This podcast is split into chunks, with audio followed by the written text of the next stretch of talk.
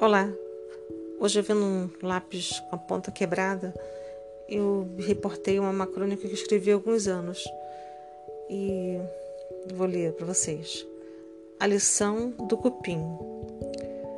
A visão da velha árvore carcomida pelos cupins transportou-me de volta aos primeiros anos de escola, onde apelidei um colega de Zé Traça por ter o péssimo hábito de roer lápis, seus ou de alguém da turma.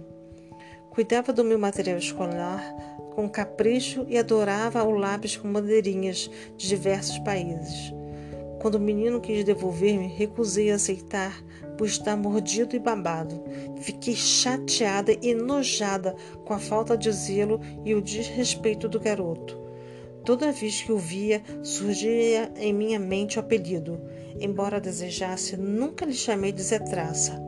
Era uma desforra silente, secreta, coisa cândida da idade. Muito tempo se passou e observo em diversos adultos a mesma mania da criança Zé Traça em roer lápis. Será resquício do vício infantil de pôr tudo na boca? Será que o estresse da vida agitada é aliviado com a terapia do lápis roído? Quem explica? No decorrer da minha caminhada, em busca do saber de todas as coisas, descobri que para tudo há razão de ser. O que para mim era agressão, o ataque dos cupins, a velha árvore, já entendo necessário para as plantas ao seu redor. É preciso que a árvore tombe para que outras plantas se alimentem de seus nutrientes. Assim poderão crescer fortes, cumprindo o ciclo da vida. E o lápis do ruído do Zé Traça ah, serviu para frutificar em mim muitas ideias, a começar pelo apelido.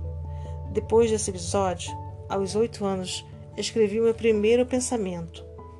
O lápis sobe e desce na minha mão, em vão. Nada sai de dentro do lápis, nada sai de dentro de mim, e não parei mais de inventar.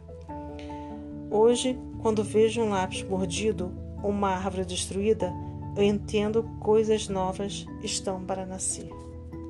Olá, eu sou Janeira Luz e agradeço a sua presença e se compartilhar, se divulgar o meu trabalho. E me busquem nas redes sociais. Um beijo.